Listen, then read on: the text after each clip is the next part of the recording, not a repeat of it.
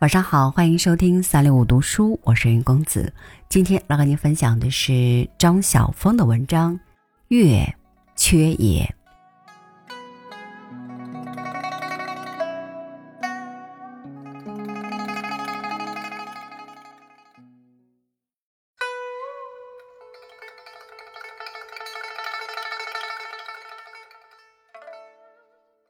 月缺也，这是一本。近两千年前的文学专著的解释，“缺”就是“缺”的意思。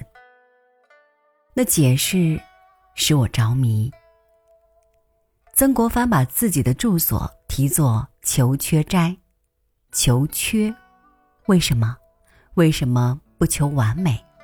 那斋名也使我着迷。缺有什么好呢？缺，简直有点像古中国性格中的一部分。我渐渐爱上了缺的境界。在中国的传统里，“天残地缺”或“天聋地哑”的说法，几乎毫无疑问的被一般人所接受。也许由于长期的患难困顿，中国神话对天地的解释常是令人惊讶的。在《淮南子》里，我们发现中国的天空和中国的大地都是曾经受伤的。女娲以其柔和的慈手补缀抚平了一切残破。当时天穿了，女娲炼五色石补了天；地摇了，女娲折断了神鳖的脚爪，垫稳了四极。她又像一个能干的主妇，扫了一堆炉灰，止住了洪水。中国人一直相信天地也有其残缺。我非常喜欢中国西南部一个少数民族的神话，他们说，天地是男神女神合造的，当时男神负责造天，女神负责造地。等他们各自分头完成了天地，而打算合在一起的时候，可怕的事情发生了。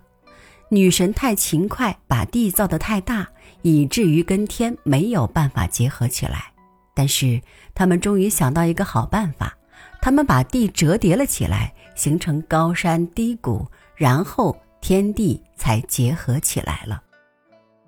是不是西南的崇山峻岭给他们灵感，使他们想起了这则神话呢？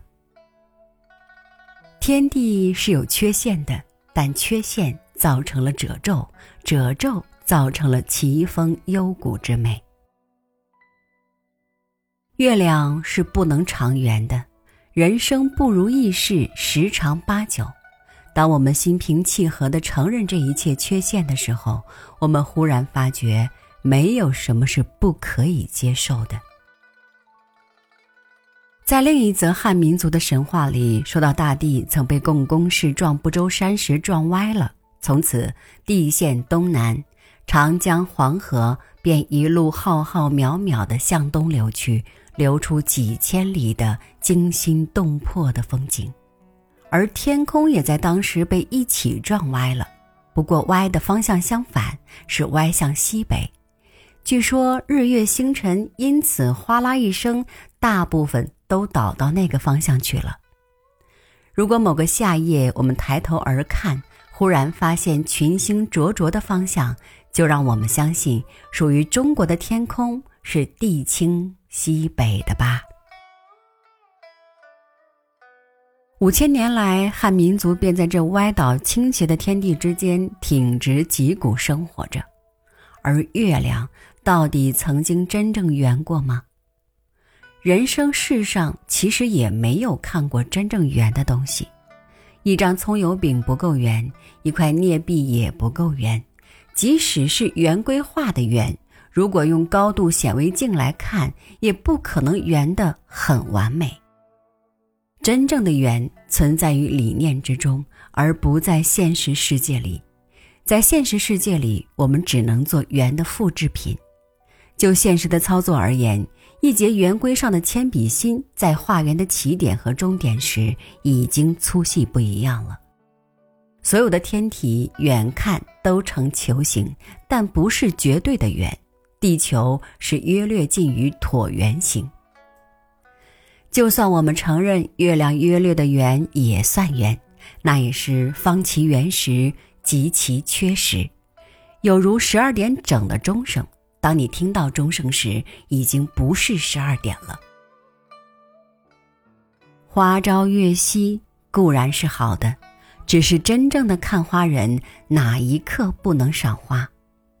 在初生的绿芽嫩嫩怯怯的探头出土时，花已暗藏在那里；当柔软的枝条试探的在大气中舒手舒脚时，花隐在那里；当蓓蕾悄然结胎时，花在那里；当花瓣怒张时，花在那里；当香消红暗委地成泥的时候，花。仍在那里。当一场雨后，只见满丛绿肥的时候，花还在那里；当果实成熟时，花横在那里。其实，当果核深埋地下时，花依然在那里。或见或不见，花总在那里；或盈或缺，月总在那里。